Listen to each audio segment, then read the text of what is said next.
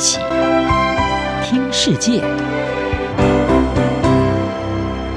欢迎来到一起听世界，请听一下中央广播电台的国际专题报道。今天的国际专题要为您报道的是：激情过后难解的乌克兰难民危机。俄罗斯在二零二二年四月二十四号入侵乌克兰，引发人道灾难。根据联合国难民署高级专员格兰迪，他表示，在开战的前七天就已经有一百万人逃离乌克兰战火。虽然各界早有预期，这将会成为欧洲史上最大规模的逃亡潮之一，但是对于如何因应这场世纪难民潮，似乎没有国家真正做好准备。根据捷克人道救援组织 People in Need 他们的报道。截至二零二三年四月，联合国已经在欧洲领土记录到了超过八百一十万名乌克兰难民。自从今年一月底以来，持有临时保护或者是类似身份的人数也增加了十八万五千人，达到大约是五百万人。根据统计，波兰是核发特殊签证数量最多的国家，至今已经发放了一百五十八万份。至于在非乌克兰相邻的国家当中，则是以德国接收的乌克兰难民最多，已经有一百多万人，而其中有超过九成的难民，他们取得临时保护身份。还有大批的乌克兰难民在欧洲以外的地区寻求庇护。自从去年二月以来，已经有超过四十万的乌克兰人逃往加拿大和美国，这两个国家也都为乌克兰难民提供特殊签证。其中，渥太华当局还透过加拿大乌克兰紧急旅行授权计划，核发给难民工作还有学习许可。美国则是依据特殊人道签证，由合法居住在美国的个人或者是家庭提供两年的担保。那么他们呢，可以是申请人的亲友或者是一般的志愿者。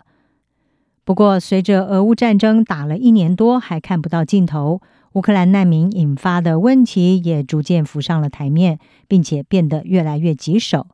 以德国为例，大批的乌克兰人到来，如何安置都需要钱。这些难民的生活和住房津贴、语言课程以及上学的学费，也给地方政府带来了沉重的负担，导致德国联邦政府必须要为此增列预算。此外，乌克兰人要在异国融入新社会也不容易。像是波兰，为了安置涌入的乌克兰难民，面临到严重的住房短缺，租金也因此上涨。俄乌战争造成的通货膨胀，还有昂贵的电费，更是使得收容难民的波兰陷入了两难的困境。位于波兰东南部的普瑟米斯难民营就表示，一旦战争持续下去，他们将会越来越难获得难民营的资金。而乌克兰难民的大举出逃，不只接手国家头痛，对乌克兰本身也是一场人口危机。这是因为出逃的难民显然将会在未来几年甚至更长的时间留在收容国内，即使战争结束，难民返回故土的比例可能也不高。根据美国期刊《外交政策》的报道，智库兰德公司他们在二零二一年的一项研究发现。自一九八零年以来，全球只有大约三分之一的难民在敌对行动结束的十年后回到祖国。根据欧盟执委会的估计，由于移民、高死亡率和低出生率这些战争的长期影响，乌克兰的人口在二零二二年到二零五二年之间将会衰退百分之二十到三十一，而这将会成为乌克兰国内的长期问题。更何况，还有许多离开的人都是属于高技术劳工，而且欧盟境内的乌克兰难民当中，有多达三分之一是孩童。兰德公司的专家卡尔伯特森就在外交政策上面撰文分析：虽然欧盟国家欢迎乌克兰难民的到来，并且挹注大笔的资金来支援，但是光是把他们视为短期访客，满足眼前的人道需求，并且等待战争结束是不够的。他认为，东道国应该要努力的融合难民，而且至关重要的是，透过教育和聘雇来达到双赢的目的。